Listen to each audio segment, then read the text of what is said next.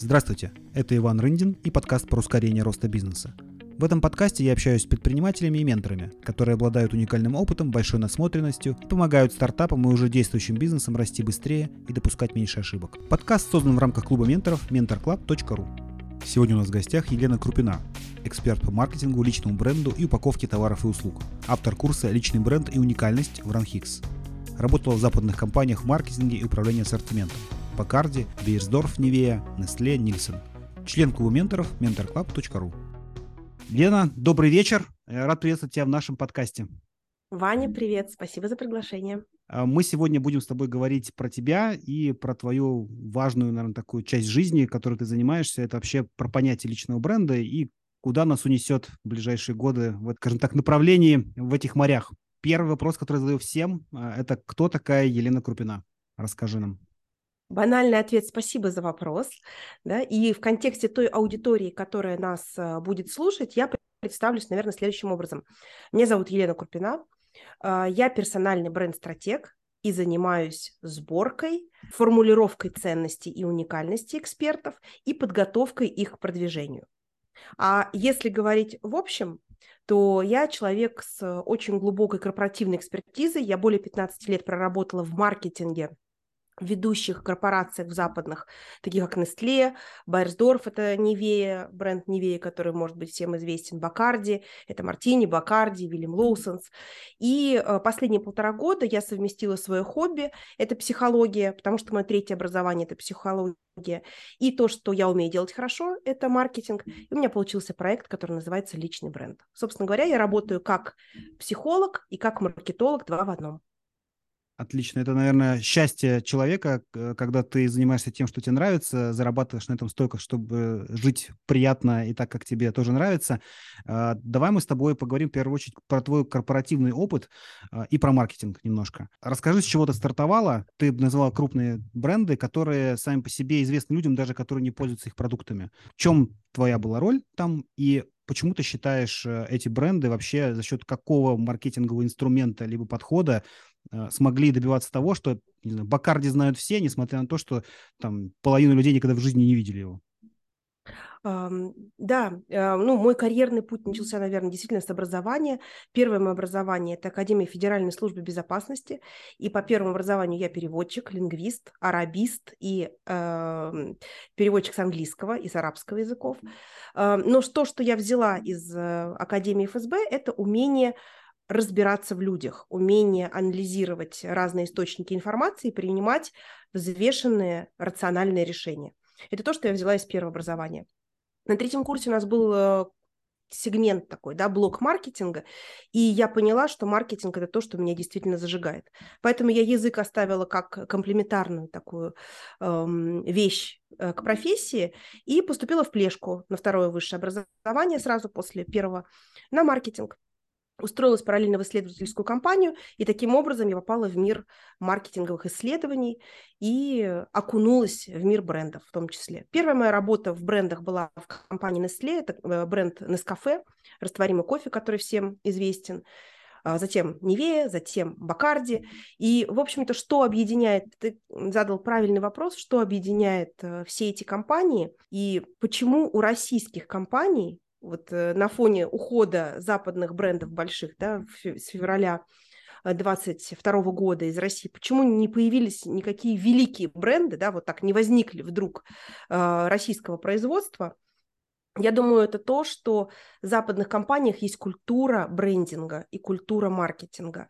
То есть это компании, которые инвестируют огромные средства в исследование своей аудитории, в понимание потребностей, барьеров, триггеров то есть того, что привлекает людей в продуктах и на чем можно выстроить сильные, яркие бренды. Ну, разве наши компании, ну, прежде всего, наверное, крупные, да, в том числе там корпорации, допустим, телеком-операторы, банки и так далее, разве они не занимаются брендингом, маркетингом, в том числе привлекая иностранных э, каких-то партнеров, консалтинговые компании и так далее. То есть мне кажется, что здесь все-таки, конечно, в России меньше опыта и меньше там лет они занимаются, не 100 лет, да, как западные компании, там, а 20-30, но мне кажется, что крупные компании, по крайней мере, сильно об этом думают, потому что это повышает стоимость компании, даже сейчас не стоимость бренда, а стоимость их компании, так как наличие аудитории э, сильно влияет на э, акции и на, на, на, на стоимость, э, собственно, самой компании. Ты совершенно прав.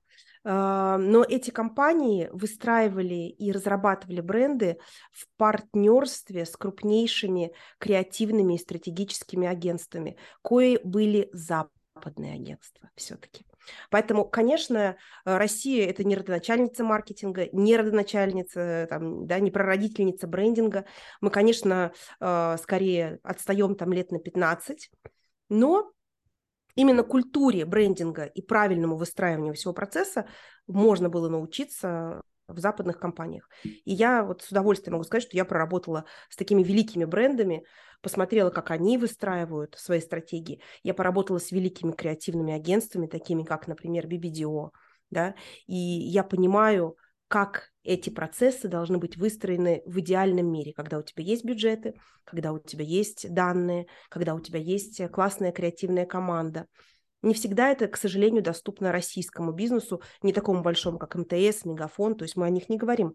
Мы скорее говорим о среднем и малом бизнесе в данном ну, случае. Ну, да, здесь, здесь же тоже такая палка о двух концах, что называется. Для того, чтобы сделать что-то серьезный бренд э, и в него инвестировать, в том числе в исследование аудитории, в анализ того, там, что будет продаваться лучше и так далее, ты должен понимать объем рынка. Объем рынка должен быть достаточно большим, чтобы ты это все окупил, там, даже хотя бы на горизонте там, 5-10 лет, не говоря про то, что в России никто не планирует на это время, но э, это имеет смысл только в этом случае. Точно так же, как с производствами. Условно, производство автомобиля окупается, если там их там, 10 миллионов штук ты хотя бы делаешь год. И нет смысла никакого внутри России это делать, потому что просто нет такого рынка. Вот э, что делать тем средним небольшим компаниям, которые понимают, что их рынок условно, ну, максимум, там, не знаю, миллион человек, допустим, да, там, или там 5 миллионов человек, а никак не сотни миллионов человек, как у того же там Nestle, Nescafe, э, какого-нибудь Марса и так далее. Вот э, это подходы же отличаются к брендингу или нет? Подходы к брендингу не отличаются. Конечно, отличается количество вводных данных, качество, возможно, агентств, с которыми ты в конечном итоге будешь работать. Но ты знаешь, за последние полтора года я работала, например, я консультировала людей, которые запускают микробренды на маркетплейсах. Ну, то есть это люди, которые э, могут в год иметь до там, 100 миллионов рублей выручку. И это микробизнес. Но, тем не менее, эти люди озадачиваются созданием бренда именно потому, что продавать просто стиральный порошок становится невозможным. Продавать просто пиджак э, с каким-то непонятным неймингом даже на маркетплейсе становится невозможным. Все-таки для того, чтобы отделяться от конкурентов, для того, чтобы четко бить в свою аудиторию, быть ей понятным, тебе придется так или иначе изучать эту аудиторию. И ты прекрасно знаешь, как человек, который работает со стартапами, что зачастую изучение аудитории не требует миллионов-миллионов рублей. Зачастую это такие интервью, да, фокус-группы, это покупные данные о рынке, о динамике. И ты говоришь, что да, у нас, у нас кафе, например, работает на огромном рынке, да, исчисляемым э, десятками миллионов потребителей. Но, например, если мы говорим о такой категории, как э, ром, вот ты упомянул Бакарди, да, и если бы компания Бакарди смотрела бы на Россию э, и на рынок ромов, как э, менторы и стартапы смотрят на там сам сом, то потенциально это было бы, наверное, не очень интересная категория, потому что категория ромов очень маленькая. По сравнению с водкой это в десятки раз меньше, чем рынок водки. Поэтому самое простое, что было бы можно сделать, это, например, э, запустить какую-нибудь водку на российском рынке. Но компания Бакарди – это глобальная компания, которая понимает, что она выстраивает категории, да, даже на незрелых рынках. И то, каким ром был 10 лет назад, микрокатегории, и то, какой он сейчас, то есть, по сути, это, да, это до сих пор небольшая категория, но Бакарди знают все. А насколько выросла ты... категория ром за, там, за 10 лет? То есть там был условно 1%, стало, стало 10%. Десятки да, раз. И это полностью и целиком, и полностью это заслуга, по сути, двух игроков э, на российском рынке. Это компания Бакарди с одноименным брендом и компания Diageo с брендом Капитан Морган, да, Капитан Морган. То есть эти две компании, по сути, создали категорию ромов в России. Угу. Интересно, ты сказал про микробизнесы. Действительно, чем отличается Россия, там, не знаю, десятилетней давности и Россия нынешняя, мне кажется, что это все-таки конкуренции даже на, в микронишах. То есть, условно, если раньше можно было сказать, что начинай делать все, что угодно, если ты делаешь достаточно хорошо, ну, просто нормально, то ты уже можешь на этом заработать денег. И в некоторых нишах так оно и есть до сих пор еще остается. В России все-таки не такая высокая конкуренция, как, условно, на Западе, где 50 лет э, там выстраивалась эта конкуренция, и там, если ты занимаешься каким-то своим магазином, он ну, не вырастет у тебя там просто гигантские бюджеты и так, и так далее. В России есть множество ниш. Но получается, что э, предприниматели в России должны быть более продвинутыми, чем на Западе, микро, микропредприниматели. Я думаю, что в России в целом предпринимателям и крупным, и средним, и малым приходится быть более э, гибкими и более я это скажу, стратегичными, чем на Западе, потому что до недавнего времени, опять же, давай отбросим последний год, многое изменилось, и на Западе в том числе, и конъюнктура рынка меняется. Но э, на Западе были созданы ну, близкие к идеальным условия да, для роста э, бизнеса. Абсолютно понятная ритейл-структура. Э, Ты мог запустить э, продукт, э, встать на полки, продаваться – тебе не нужно было каким-то образом удивлять а, покупателей, потому что, опять же, по сравнению, например, с российским а, покупателем, западные люди достаточно просты. Да, если мы посмотрим на ритейл, как выглядит на Западе, как он выглядит в России, это две разных истории. В России это фестиваль выкладок, дисплеев, каких-то промо-акций. На Западе есть купоны и есть скидки. Да, вот, собственно говоря, несколько инструментов, которыми действует ритейл. В России действительно приходится собственнику бизнеса быть и предпринимателем, и маркетологом, и разбираться в маркетинге, и переговорщиком, потому что это устро... Э, как это сказать, э, выстраивание отношений э, со своими партнерами. То есть в России, мне кажется, сложнее, безусловно, а, сложнее. А, а почему, назови там, есть три причины, почему в России сложнее? Вот как, как бы ты сформулировал их? Я думаю, что первая и самая основная причина, на ней, наверное, можно даже остановиться, это постоянно меняющиеся вводные данные. То есть мы живем в стране, в которой постоянно меняются законодательства. Вот как э, сотрудник в прошлом алкогольной сферы, ты можешь проснуться э, в другой реальности, когда вермут, который ты годами ввозил в Россию, вдруг оказывается, что ему нужна дополнительная сертификация, и ты не можешь просто продавать э, этот вермут, как ты продавал его вчера и у тебя случаются стоп-отгрузки, и у тебя стоят миллионные э, фуры, которые не могут въехать в страну, потому что ты что-то вовремя не оформил. И опять же, потому что изменилось законодательство. То есть в России это бесконечная смена э, каких-то условий и вводных. Поэтому предприниматель в России должен быть прежде всего гибким для того, чтобы, во-первых, выносить это все, а во-вторых, быстро реагировать на меняющиеся вводные данные.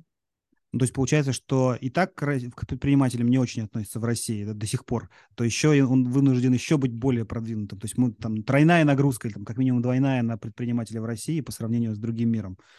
А, а сама аудитория, она отличается, российская, ну, ты работала, в, опять же, в крупных брендах, в массовых брендах, да, по сути, можно сказать, на массовых, массовых рынках.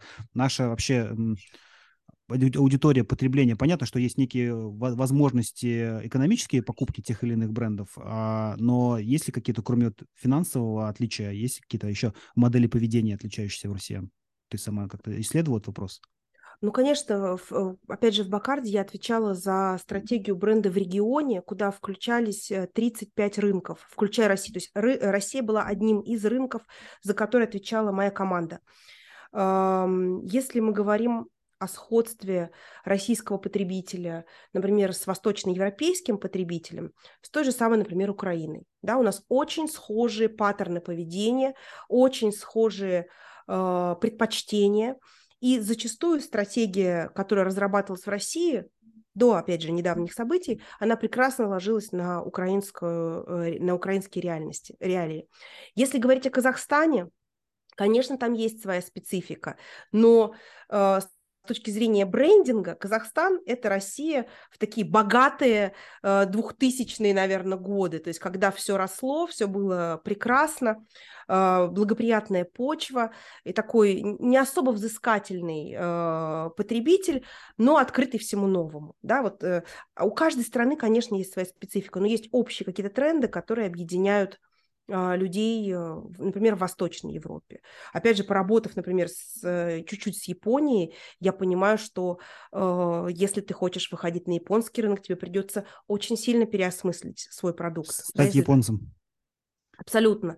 Поэтому не работает история, когда ты с одним брендом заходишь везде с одинаковой коммуникацией, с одинаковой картинкой. Именно поэтому эм, есть такое понятие локализация стратегии, да, то есть есть некие глобальные общие водные, и нужна команда, которая все это переваривает и переводит на язык, который привычен и понятен местному э, населению и потребителю ну, мне еще в голову пришла мысль, что в России это настолько большая, что у нее еще есть внутренняя локализация. У нас каждый регион по-своему живет, и не, некоторые продукты приходится по-разному продавать, по-разному подавать. У нас есть много всяких национальных там республик, где есть там свои особенности. Ну, про алкоголь я не говорю, да, даже, даже просто если мы там посмотрим там э, структуру потребления, она может быть очень разная, разные по финансовым возможностям региона. И, наверное, это тоже в том числе добавляет для предпринимателей, которые сложности, которые из микро э, начинают вырастать и которым вы, вынуждены идти по всей России, а не только в своем регионе, чтобы продавать.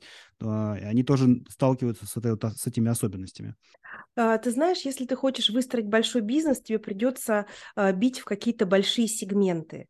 Безусловно, можно бесконечно эм, кастомизировать да, или адаптировать свой продукт, но в конечном итоге а, важно понимать ключевую потребность а она все-таки у россиян определенного слоя населения, наверное, схожа. Да, если мы говорим, например, о ценовых сегментах, да, ты можешь иметь в портфеле несколько а, продуктов в разных ценовых сегментах, а даже лучше брендов в разных ценовых сегментах для того, чтобы как раз успешнее адаптировать а, свой портфель к реалиям, к меняющимся реалиям. Как это часто бывает, вот на своей, в своей профессиональной жизни я пережила три кризиса финансовых э, в корпорациях, и все разы компании, в которых я работала, росли благодаря кризисам.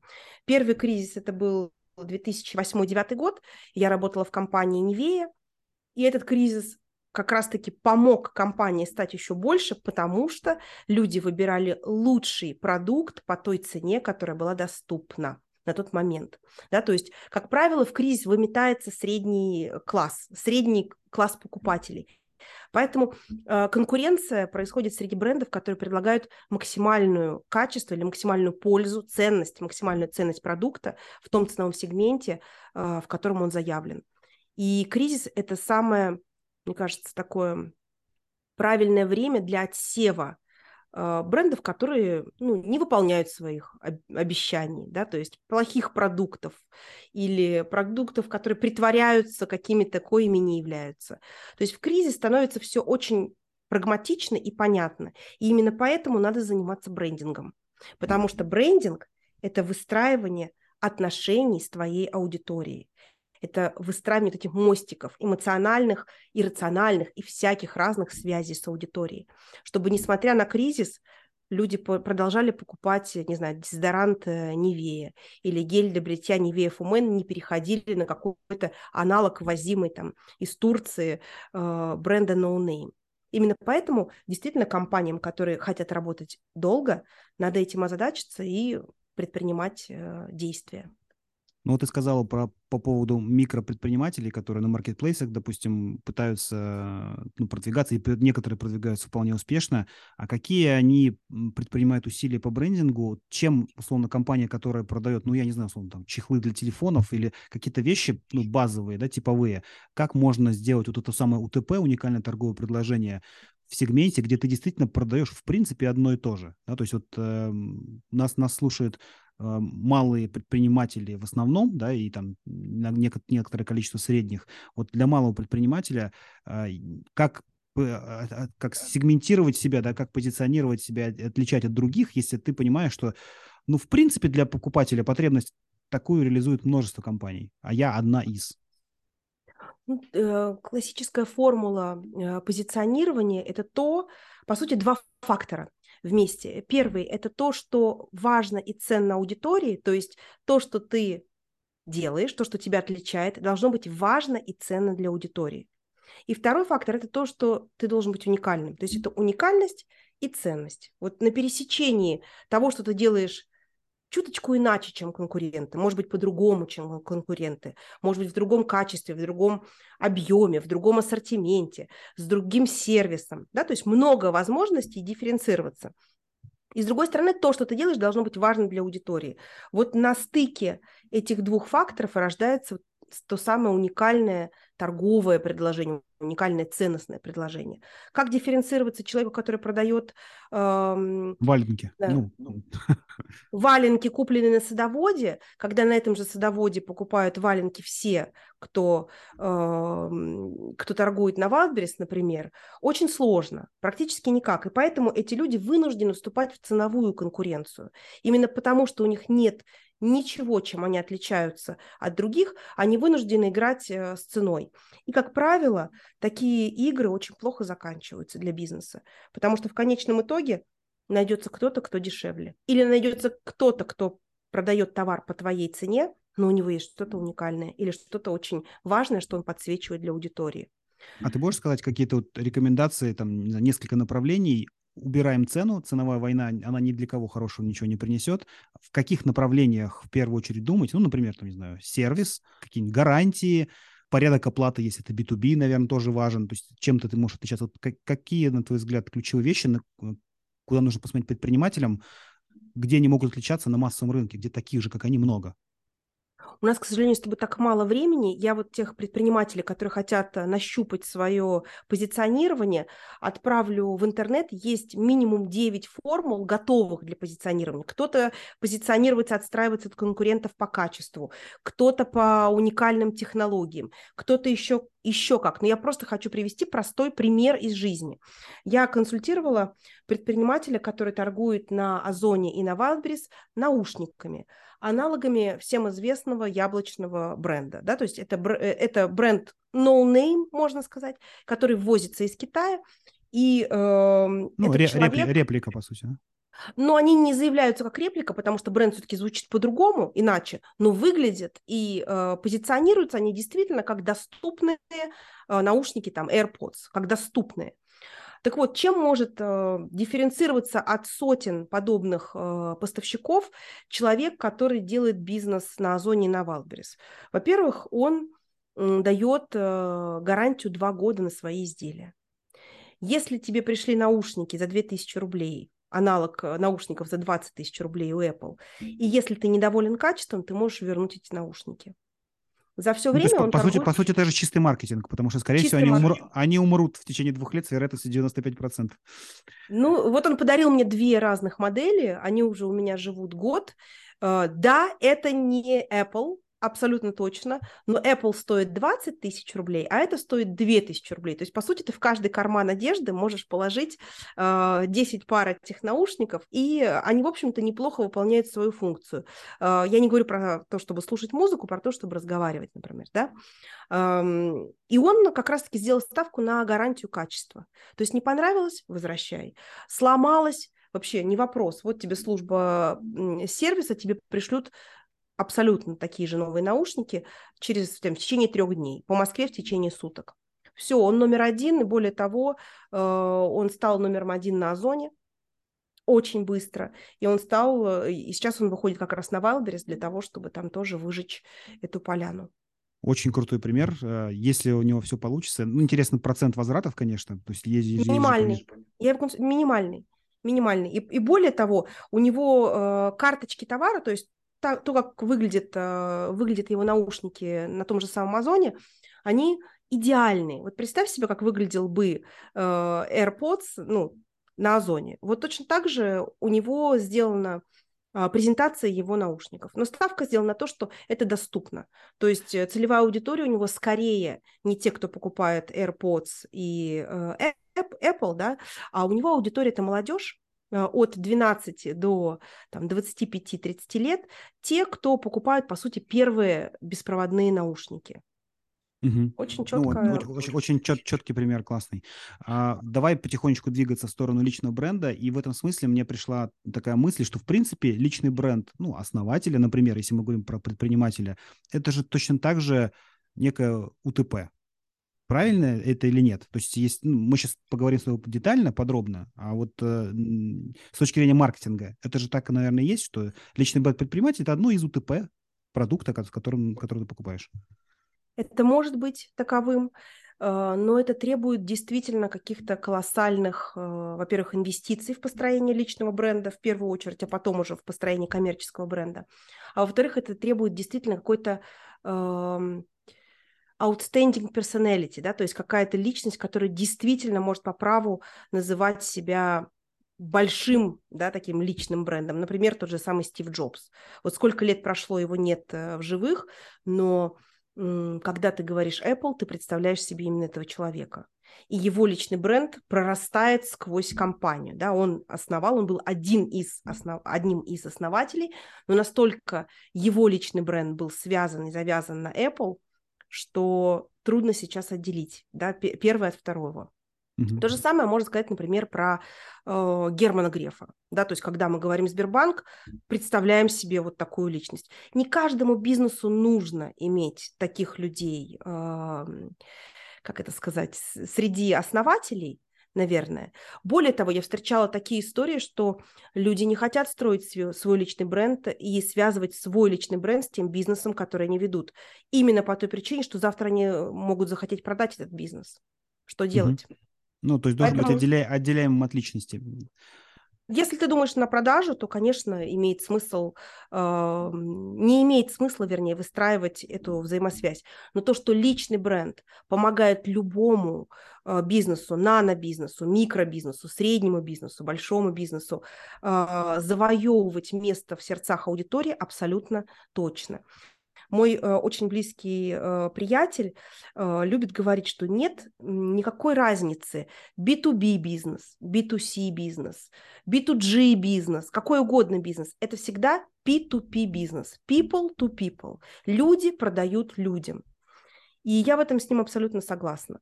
Даже если ты хочешь сделать какие-нибудь э, носки на Wildberries, личность э, основателя, его история, не знаю, почему он решил вот такие носки выпускать, поможет ему э, отстроиться от конкурентов, потому что предложений в носках очень много.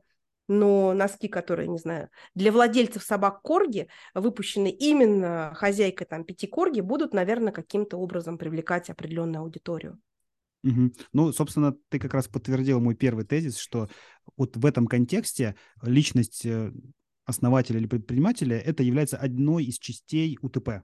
И э, в некоторых бизнесах это может быть ключевым, ключевой частью УТП, в некоторых это влияет опосредованно. И давай тогда вернемся на полшага назад по поводу личного бренда. То есть есть же такое не знаю, понимание утверждения, что личный бренд у человека в любом случае есть. Он, даже если ты над ним не работаешь, то он работает над тобой, что называется. То есть ты родился, в школу пошел, все, у тебя уже складывается твой личный бренд, это то, как к тебе относятся другие люди. А, возможно, в твоей интерпретации там по-другому звучит. Что такое личный бренд? Ну, применительно к бизнесу, наверное, прежде всего. И как бы ты вот эту, не знаю, сущность, которая вылезла последние, наверное, лет пять только в, на наш рынок, что это, кажется, важно. И что изменилось за эти последние пять лет, почему это вдруг стало важным? Вот что, это, что такое личный бренд и куда это все приведет нас? Если говорить очень простыми словами, мы же здесь не для маркетологов да, э, беседуем, то э, бренд неважно, личный бренд, коммерческий бренд, любой бренд. Это тот образ, который возникает в сознании или в душе, да, в сердцах э, потребителей, когда они слышат то или иное имя, не знаю, видят тот или иной товар, продукт. То есть это некая неосязаемая сущность, которую невозможно потрогать. И она должна быть связана с продуктом или услугами, которые этот бренд, собственно говоря, символизирует и характеризует. Ну, например, да, Герман Греф – это финансовые какие-то да, э, институты, э, прогрессивность, да, вот какие-то ассоциации, которые возникают, когда мы слышим это имя. Абсолютно то же самое касается любого из нас. Э, даже если ты никогда не занимался построением личного бренда, но внутри компании, например, в которой ты работаешь, явно у людей есть какая-то репутация. У каждого из сотрудников компании есть репутация, есть имидж, есть то, как мы воспринимаемся. Вот, собственно говоря, управление личным брендом – это когда ты взял бразды правление и пытаешься управлять тем, как ты воспринимаешься своей аудиторией. И это, в общем-то, очень правильное э, занятие, которое мы сначала делаем неосознанно, а потом мы научаемся использовать инструменты и делать это осознанно. И личный бренд, ты прав, он, э, я считаю, что он есть у каждого из нас с рождения – потому что человек, в отличие от шоколадки, которая выходит э, с завода, он обладает всеми атрибутами личного бренда. И здесь уже как маркетолог скажу, да, вот что такое бренд, как, как э, с точки зрения маркетолога, это совокупность атрибутов, уникальных атрибутов и уникальных характеристик, которые составляют саму суть бренда, да, которые составляют саму вот это вот ядро бренда. Это и миссия, и ценности, и характер, и персоналити бренда, персона бренда. То есть там много всего, что от рождения есть у каждого из нас. Хотим ли мы или нет, это нам присуще, и мы можем этим управлять, мы можем этим не управлять, но лучше управлять. То есть, по сути, человек – это уникальный продукт. Давай так это назовем. Потому что да? у нас не, нет ни одного одинакового человека. Условно, если мы берем шоколадки Марс или Сникерс, которые производятся там три, триллионами штук, ну, миллиардами точно они были произведены, они все ну, в идеале не отличаются друг от друга, то каждый человек индивидуален. И именно поэтому маркетинг этого личного бренда, он сложнее, потому что, во-первых, человек еще меняется в, ну, в течение жизни, он меняется, у него меняются интересы, он становится другим, у него меняется знаю, семейное положение, у него меняются ценности. ценности. Да, да. И получается, что э, маркетинг личного бренда да, или там развитие личного бренда – это маркетинг уникального продукта. Можно ли так сказать? И это очень здорово. Абсолютно верно, и это очень здорово. Но, к сожалению, о том, что э, продвижение личного бренда – это продвижение в первую очередь личности, уникальной личности, э, забывают те, кто занимаются созданием аватаров. Э, вот есть много категорий категория людей, которые занимаются построением личного э, бренда. Они называют это сборкой, упаковкой личности.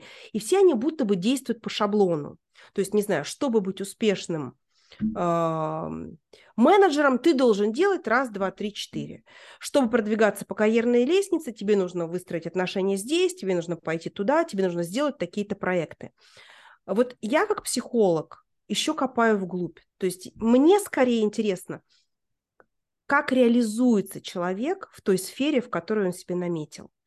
То есть суть моей работы заключается в том, что мы определяем и выявляем суперсилы человека, его суперкачества, его уникальные характеристики, уникальные сочетания опыта, навыков, которые он имеет, для того, чтобы это максимальным образом реализовать в той деятельности, которую он себе наметил. То есть это, по сути, такой психология плюс маркетинг. И в этом плане я сильно отличаюсь от тех, кто обещает через три месяца выйти на миллион рублей продаж отличного бренда. То есть у меня другая аудитория. Скорее ну, не личный бренд для продаж, а скорее угу. личный бренд для реализации своего максимального потенциала. А продажа это уже как следствие того, как ты э, этим управляешь. Ну, то есть получается, что у подхода, ну, давай так назовем их, э, инфопродуктов, потому что прежде всего, наверное, ты имеешь в виду инфопродукты, которые продаются через личные бренды, всякие различные, не знаю, там, курсы э, и так далее. То есть там, где э, редко, когда есть какой-то физический продукт, э, там, производства, а скорее про какой-то информационный продукт, и э, это там аудитория, это, скажем так, там личный бренд является средством продажи как какой-либо ну, такой виртуальной ценности. В твоем случае, получается, если я правильно уловил, ты распаковываешь, ну, опять применю такое слово, этот личный бренд для самого человека, чтобы он сам понимал, где его потенциал. Безусловно. И более того, он сам это формулирует. Да, мы с ним проходим определенный путь, делаем определенные упражнения, домашние задания, и в конечном итоге у нас э, вырисовывается картина того, кто перед нами. Да, вот для того, чтобы этот человек мог спокойно себя презентовать в том обществе, в котором он хочет, и подсветить те стороны, которые ему необходимо подсветить. Потому что маркетологов много, не знаю, там предпринимателей много, менторов очень много, коучей очень много, трекеров очень много. Почему именно ты? Угу. Ну, вот понимание того, почему именно я и чем я другой, чем все остальные, э, вот именно этим мы занимаемся. Человек должен сам себе продать себя. То есть, чтобы я понял, что я действительно уникальный, и чтобы ему потом было легче подсказывать своим потенциальным клиентам, ну, почему он. Ты же делаешь это не для того, чтобы э, он пошел, сказал, я какой крутой, берите все у меня. В, итоге человек, если это в это не верит, ты его упаковала, условно, но он в это сам не особо верит, то это не сработает. И я просто часто вижу подобные истории, когда люди продвигаются в социальных сетях, а видно, что это шаблонное решение, и непонятно в итоге, что это за человек. То есть у него искусственно создан набор каких-то даже не компетенций, а набор а, свойств, которые ну, ты можешь просто принимать как факт, но ты не видишь за этим действительно глубину этого человека. Здесь, наверное, психология как раз даже более важна, чем маркетинг, потому что человек, который не верит в то, какой образ ему нарисовал и помог ему там консультант либо маркетолог, он в долгосрочной перспективе не сможет свои вот эти уникальные качества использовать в пользу там, для себя или других людей. Абсолютно верно. Поэтому я личный бренд рассматриваю не столько как какой-то способ монетизации или повышения своей рыночной стоимости, хотя это следствие. Я скорее рассматриваю личный бренд как опору. То есть когда человек делает это не для всех, а делает это в первую очередь для себя. То есть я понимаю, какой я бренд, я понимаю, какой я эксперт, я понимаю, куда мне идти, в какую сферу, э, в какой сфере мне будут более рады как эксперту, где я смогу более успешно продать себя, потому что у меня есть то-то, то-то, то-то. То есть это скорее такой внутренний стержень плюс основа для того, чтобы ты дальше мог продвигаться. Ну, э, то есть, а как ты э, вообще то есть процесс, процесс работы с человеком, который к тебе приходит, с какими запросами давай так, к тебе приходят, в принципе. То есть э, здесь мы не для того, чтобы рекламировать твои услуги, а скорее, наверное, э, понять вообще, как, что должно быть у человека в голове, чтобы он понял, ну, я хочу разобраться в себе. Потому что запрос, например, на личный бренд, он может в себя включать и психологический запрос, и коучинговый запрос, да, а кто я, а что я хочу, а куда мне идти, и это все запросы, они не в области упаковки, как тебя, как инфопродукта, да, там, там владельца инфопродукта, они разобраться в себе. Значит, у меня, благодаря тому, что вот уже полтора года я этим занимаюсь плотно, вырисовались две очень четких целевых аудитории. Первое – это корпоративные сотрудники, это те люди, которые в наsto... вот они тоже эволюционировали, да, вот их запрос эволюционировал э, особенно за последний год, и их запрос сейчас звучит так, что у меня огромная неопределенность в карьере, я не понимаю, что делать. Я всю жизнь работала в корпорациях. Как мне найти способы монетизации своего опыта? И скорее там стоит вопрос как раз-таки о параллельной карьере. То есть это может быть преподавание, может быть консультирование, может быть еще что-то да, и вот это первая категория людей, то есть это топ-менеджеры или менеджеры, которые хотят э, понять, как им действовать в текущей ситуации, или которые не могут пробить стеклянный потолок, да, то есть, опять же, внутри корпорации, но все равно это касается корпорации как таковой или выхода из нее, мягкого выхода из корпорации.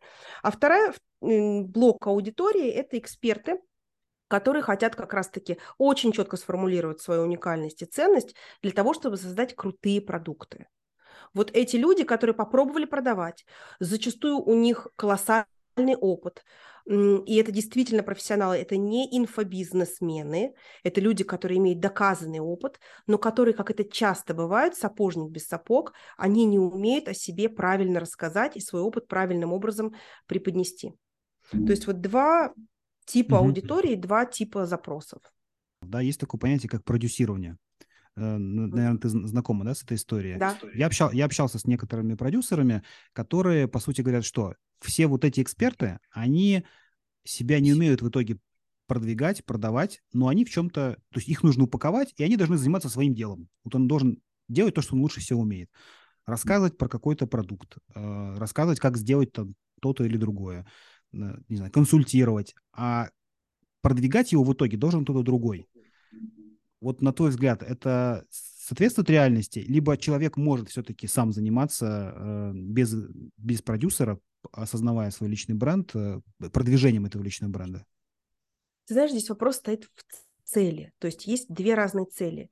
Если у человека стоит цель создать медийный бренд, медийный личный бренд, то есть пойти в широкие массы, с широким инфопродуктом или какого рода продуктом, но в широкие массы, Конечно, без э, сопровождения команды э, сделать это сложно, без методологов, без продюсеров.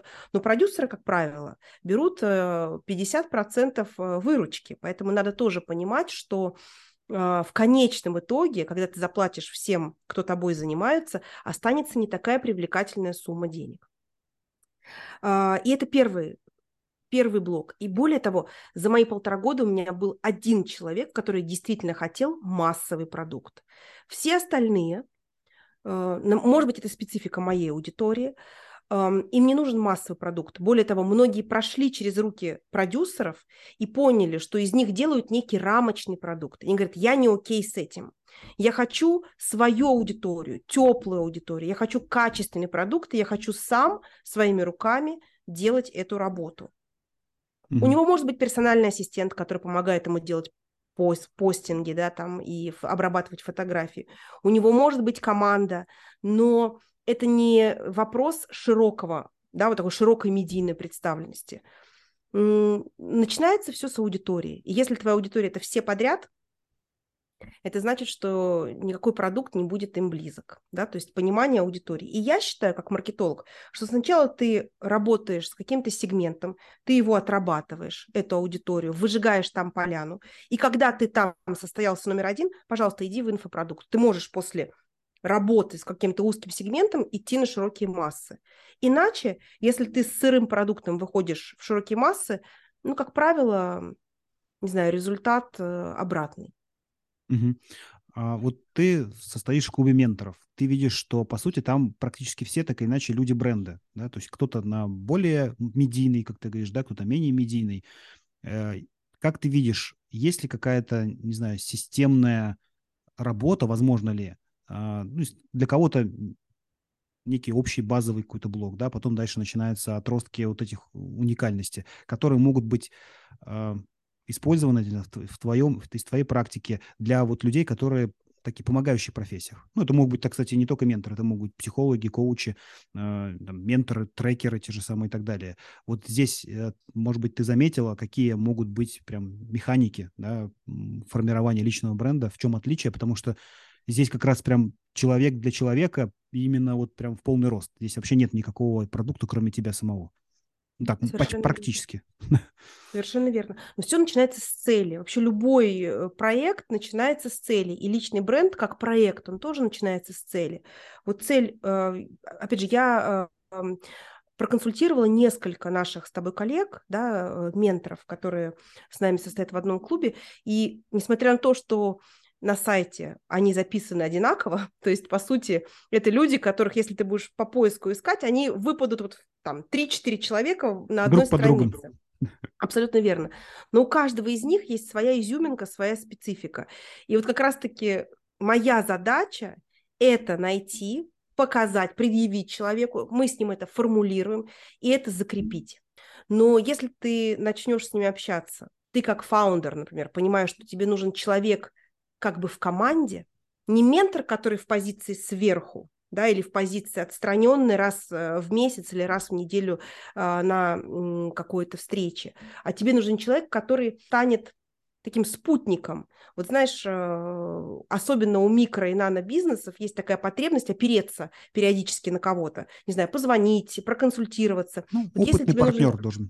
Абсолютно. Если тебе нужен человек, который с тобой глубоко будет погружен в твой бизнес и глубоко погружен в твою команду, то тогда, например, это один из этих э, трех. Если тебе нужен человек, который обладает опытом запуска на международные рынки и такой жесткий, это значит второй из этих трех. Третий – это тот, кто обладает финансовым бэкграундом, да, и тот, кто сможет тебе подстелить соломки там, где ты ее не видишь, ты в розовых очках. Но, по сути, все эти три ментора выпадут в одном блоке на одной странице. Так вот, личный бренд позволяет очень четко сформулировать твое УТП, по сути, да, твою специфику, и отсеять тех людей, которые не являются твоей аудиторией, и, наоборот, привлечь тех людей, с, с которыми тебе будет комфортно работать и эффективно работать. А в формулировках целей э, насколько большое разнообразие, вот когда к тебе приходят? То есть какие виды целей ты можешь рассказать, которые эксперты, да, которые тебе приходят, формулируют для себя. Мне кажется, что вообще достать из человека цель не всегда просто. Потому что он, он приходит с одним, а на самом деле хочет совсем другого. Сейчас он сам себе не может признаться, для чего ему это нужно. Абсолютно верно, и даже есть такое специальное упражнение коучинговое, которое называется там, «Четыре блока вопросов. Зачем?», да, и мы проходим этот путь вместе с э, людьми, которые выстраивают свой бренд, и действительно каждый приходит за своим. Кому-то нужно признание, кто-то приходит за реализацией, кто-то приходит оставить свой след, не поверишь, кто-то приходит э, за тем, чтобы помогать нашей стране сиять классными стартапами, и у него это мотивирующая цель и такая путеводная звезда. И когда ты понимаешь это о человеке, с которым работаешь, тебе становится все остальное абсолютно понятно. То есть стратегия продвижения, стратегия дальнейшей работы с этим брендом тебе становится понятна, когда ты понимаешь цель и мотивацию человека. Почему-то об этом мы не говорим. Почему-то об этом эксперты мало говорят. И складывается впечатление, что каждому эксперту нужно что-то обязательно продать. Хотя на самом деле продажа – это следствие того, куда ты направляешься и куда ты метишь, да, куда ты хочешь попасть. Да, зачастую люди просто, когда говорят про цель, они сразу у них там, не знаю, хочу миллион, хочу 10 миллионов, хочу 100 миллионов, хочу миллиард. А, с одной стороны, в голове у человека обычно так, ну, у большинства людей, которые... И проще так ответить, чем сказать, я хочу развивать э, Россию-матушку, и чтобы стартапы в ней были великими и самыми могучими единорогами там, на всей планете. Либо, наоборот, рассказывая, что ему нужны стартапы, он стесняется говорить о деньгах. Какова роль, на твой взгляд, финансовых целей и денег вот в этой всей палитре целей, про которые ты сказала? Они как вплетено это все внутри, либо это отдельно отделяют зерна от плевел, что называется? Как, Слушай, ну по смарту денежная цель должна быть, да, то есть и когда мы формулируем вообще по смарту цель на ближайший там год, пять лет, там должны быть деньги или должность или какой-то титул, который автоматически за собой подтягивает некое финансовое состояние. Но, как правило, когда люди говорят, я хочу, не знаю, миллион рублей в месяц э, дохода, я хочу жить э, в квартире э, на Фрунзенской, я хочу что-то еще, за этим всем стоит более глубокая потребность. Например, та же самая там реализация в любимой профессии или э, получить признание у коллег, у сообщества и так далее. И когда мы это формулируем, человеку становится вдруг не так важны эти миллионы в течение одного года, и он готов подождать, не знаю, 15 э, месяцев, а может быть, он достигнет их гораздо быстрее, когда ты понимаешь, что на самом деле тебе нужно. Mm-hmm. Мне кажется, что абсолютно верный э, шаг номер один – это начать с правильной постановки цели. Как, собственно говоря, и в работе со стартапами, да, самое главное – это обозначить цель, разбить ее, декомпозировать и дальше а есть а сколько, вре- сколько времени в твоей практике занимает нахождение истинной цели? Обычно это два занятия максимум, ну максимум, обычно одно или два занятия. А, был случай, когда мы с человеком занимались пять занятий, но после этого э, клиента я приняла решение не работать с теми, кто нечетко формулирует свой запрос. То есть люди, которые приходят, потому что они не знают, чего хотят. Вот люди, которые не знают, чего они хотят, не только от личного бренда, а в принципе по жизни, э, с ними я не работаю, потому что это, мне кажется, немножко другая специфика. А куда им идти, этим людям?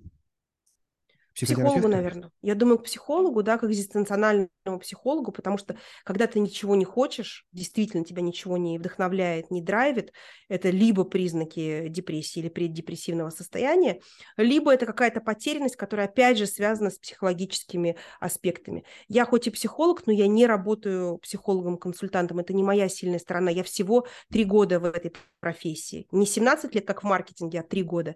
Поэтому таких клиентов я направляю ну, например, к тем, кого могу рекомендовать. Угу.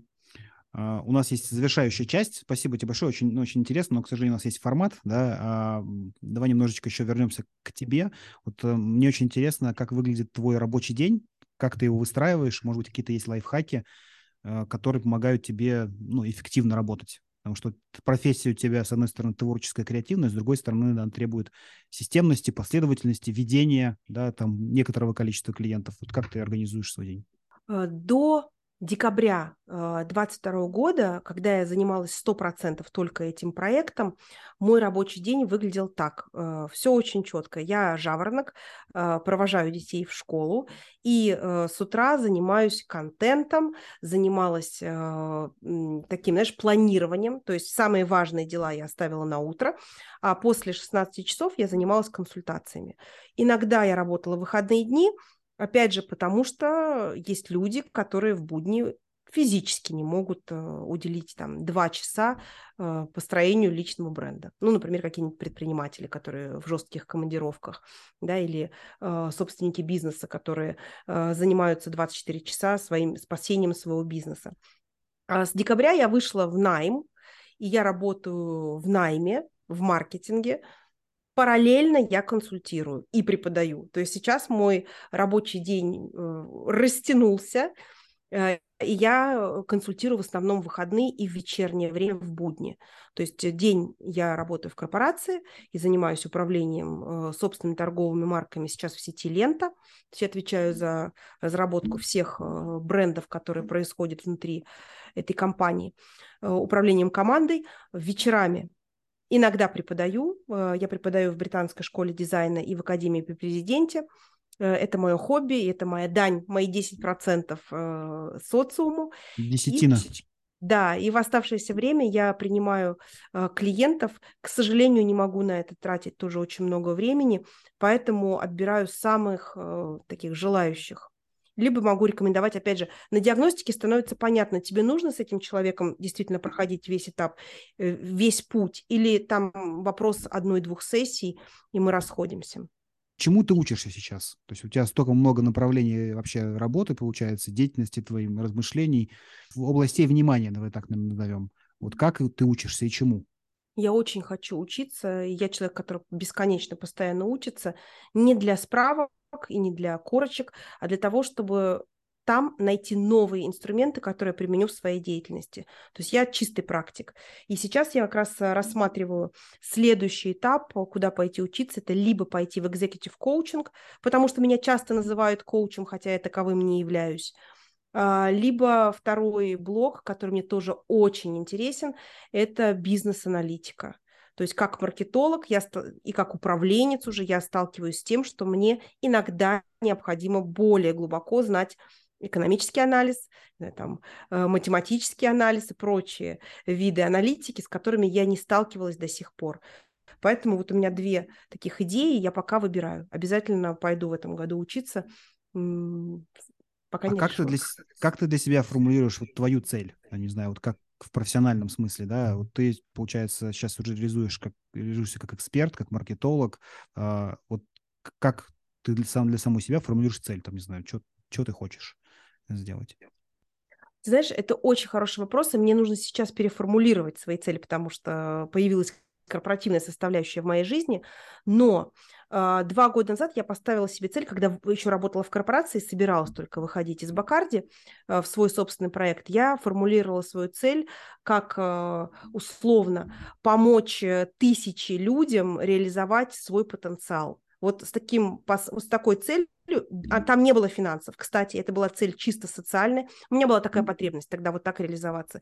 И когда я вышла из, из корпорации, в июне я вышла из корпорации, в августе со мной связался э, Ран Хикс и предложил мне сделать авторский курс по личному бренду. Я не знаю, как это работает. Наверное, действительно правильная постановка целей и какой-то посыл во Вселенную, э, нетворкинг с правильными людьми, но от постановки целей зависит действительно карьерная траектория, личная траектория это необходимо. Отлично. Э, Лен, спасибо большое тебе. Мне было очень приятно с тобой пообщаться. Я думаю, что наши слушатели много чего интересного узнали и про маркетинг, и про личный бренд. Наложили на себя шапочку такого потенциально твоего клиента, либо там просто осознали для себя, есть ли у них свои цели, желания.